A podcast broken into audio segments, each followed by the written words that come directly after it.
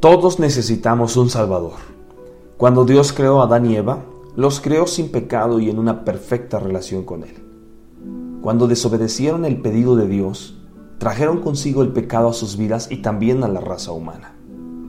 Romanos 3:23 describe cuál fue el impacto de la decisión y Adán y Eva. Y dice, por cuanto todos pecaron, están destituidos de la gloria de Dios. Ninguno de nosotros está exento del pecado y sus efectos. Es decir, como consecuencia, todos hemos sido separados de Dios. Nuestro pecado también proviene de una consecuencia eterna. Y dice en Romanos 6:23, porque la paga del pecado es la muerte. Así que debido a la desobediencia de Adán y Eva, la muerte se volvió inevitable para ellos y para todos sus descendientes, tanto física como espiritualmente después de su fracaso. Pero Dios se enfrentó a una decisión permitir que el pecado siguiese su curso con la humanidad, lo cual la llevaría consigo a la extinción de la raza humana, o proporcionar un medio para salvar a la humanidad de las zarpas del pecado.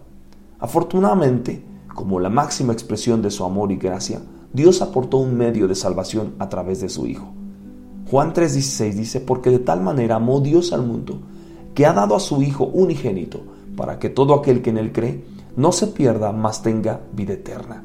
Y en Romanos 6:23 sigue diciendo, mas el regalo de Dios es vida eterna en Cristo Jesús, Señor nuestro.